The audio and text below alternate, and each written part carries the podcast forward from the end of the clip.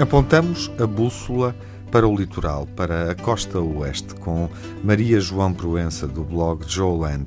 Olá, Maria João. Olá, Tiago. Bem-vinda à Antena 1. Muito obrigada. Para nos falares de Iriceira e Mafra. Exatamente. Que é uh, a mesma coisa que falar do teu lugar, da tua casa. Ou seja, neste caso, o nosso destino é o teu lugar. Exatamente, é mesmo isso. É mesmo e então? Isso. Então, eu sempre tive uma paixão pela Ericeira desde, desde nova. Sempre me encantou o mar, a gastronomia, aquele ambiente que se vivia naquela terra. Então dava por mim muitas vezes aos fins de semana a ir lá comer o belo do marisco, ir ver o pôr do sol ou passear um bocadinho no centro histórico. E sempre tive aquela ideia, um dia este sítio há de ser a minha casa. Uhum. E, e, foi isso que aconteceu. Aconteceu isso há dois meses atrás. Um, e é lá, e é Ericeira agora que eu chamo, para além do meu, meu antigo destino de, de escapadas de fim de semana, agora é a minha casa mesmo. Uhum. Convida-nos então para irmos à tua casa. Onde é que vamos? Bem, começamos pelo, pela zona da Praia de São Sebastião, então, uhum. que é um sítio onde eu gosto sempre de começar quando levo lá alguém, porque nos permite uh, fazer o percurso até o centro histórico da vila, da Vila da Ericeira, junto ao mar e ver aquelas casas incríveis. Sim, o centro histórico da Ericeira é encantador porque está repleto de casas uh, branquinhas com aquelas uh, linhas azuis muito características da Ericeira.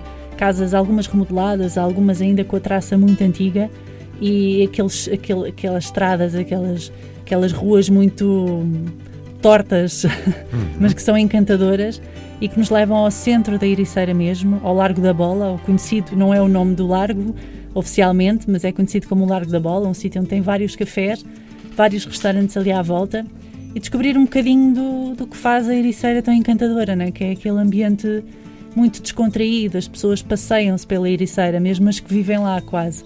É o chinelo no pé e calção e está a andar. E é isso que eu tenho sentido nos últimos meses desde que desde que mudei para lá. Uhum. E é fantástico. É como estar de férias todos os dias. uh, e em Mafra? Em Mafra é curioso porque eu não conhecia Mafra, só mesmo de passagem, e tenho tido a oportunidade de conhecê-la um bocadinho melhor e fiquei fiquei encantada com o seu centro histórico também, não uhum. imaginava, é muito, muito interessante, tem, tem umas ruas encantadoras também, tal como a Ericeira. Tive a oportunidade de visitar o Palácio Nacional, um, que é incrível, está muito bem preservado. É quase como o Palácio da Pena, em que parece que viajamos atrás no tempo, é o mesmo no Palácio Nacional.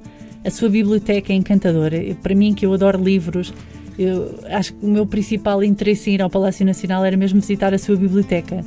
Infelizmente, sem visita marcada, não é possível entrar mesmo dentro da biblioteca e percorrer aqueles corredores com estantes de ah, não sei quantos metros de altura cheios de livros de preciosidades, mas deu para ver na entrada e, e já, já deu para ganhar aquele, aquele bichinho, aquele gostinho. E, e, um local que eu descobri muito recentemente que foi a Tapada Nacional de Mafra, uhum. que é um sítio fantástico. É um, um, parque natural, repleto de animais selvagens, de, de, os normais que encontramos nas florestas, veados, gamos, raposas, javalis. E, e quando lá fui, um, eu aluguei uma bicicleta no, no parque Uh, e percorri um, fiz um dos circuitos e o engraçado é que havia pouquíssima gente, porque por acaso fui à hora do almoço, havia muito pouca gente, e há uma altura que um gamo sai, que é uma espécie de veada, é parecido com o veado, sai do meio da floresta e atravessa-se entre mim vem a caminhar calmamente em direção a nós.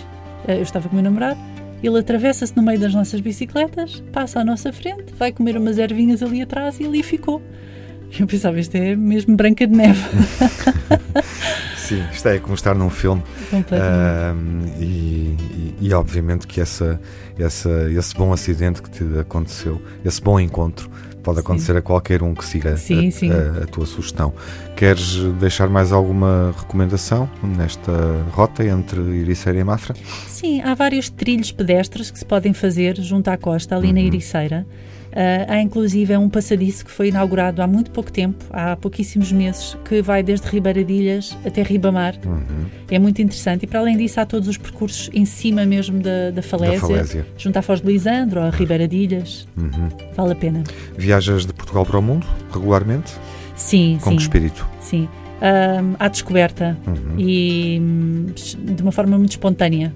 Não gosto de planear, não gosto de planear o detalhe, gosto de ter linhas orientadoras da viagem, mas lá é deixar acontecer. e, e, é daí que eu tiro as minhas melhores histórias. Neste caso, uh, não viajamos para Portugal, ficamos em casa, não é? Ficamos, Sim. ficamos no, no teu lugar. Uh, imagino que a música que vais propor uh, seja caseira, lá está. ou é uma boa música para nos acompanhar em viagem? Diz lá.